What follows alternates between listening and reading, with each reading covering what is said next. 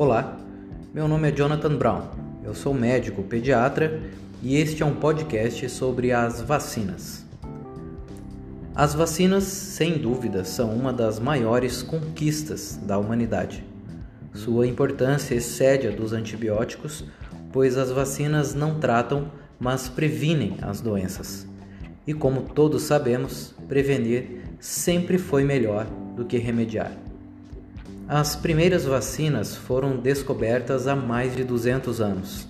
Algumas delas são tão eficazes que simplesmente erradicaram da face da Terra doenças, como exemplo temos a varíola, que desde 1977 não existem casos registrados.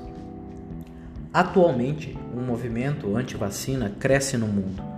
Seu surgimento na Europa na década de 90 vem ganhando força especialmente nas mães mais jovens, as quais não possuem em sua memória a dura realidade de crianças infectadas com sarampo grave ou dos bebês mal formados por causa da rubéola. Ambas doenças controladas e até mesmo erradicadas em alguns locais com auxílio da vacina. Este movimento anti-vacina pode-se afirmar que também é um movimento anti-vida pois os argumentos científicos são frágeis e contrastam com a história das vacinas. Essa história faz parte do alicerce da nossa civilização. Sem as vacinas, muitos de nós não estariam ouvindo este podcast.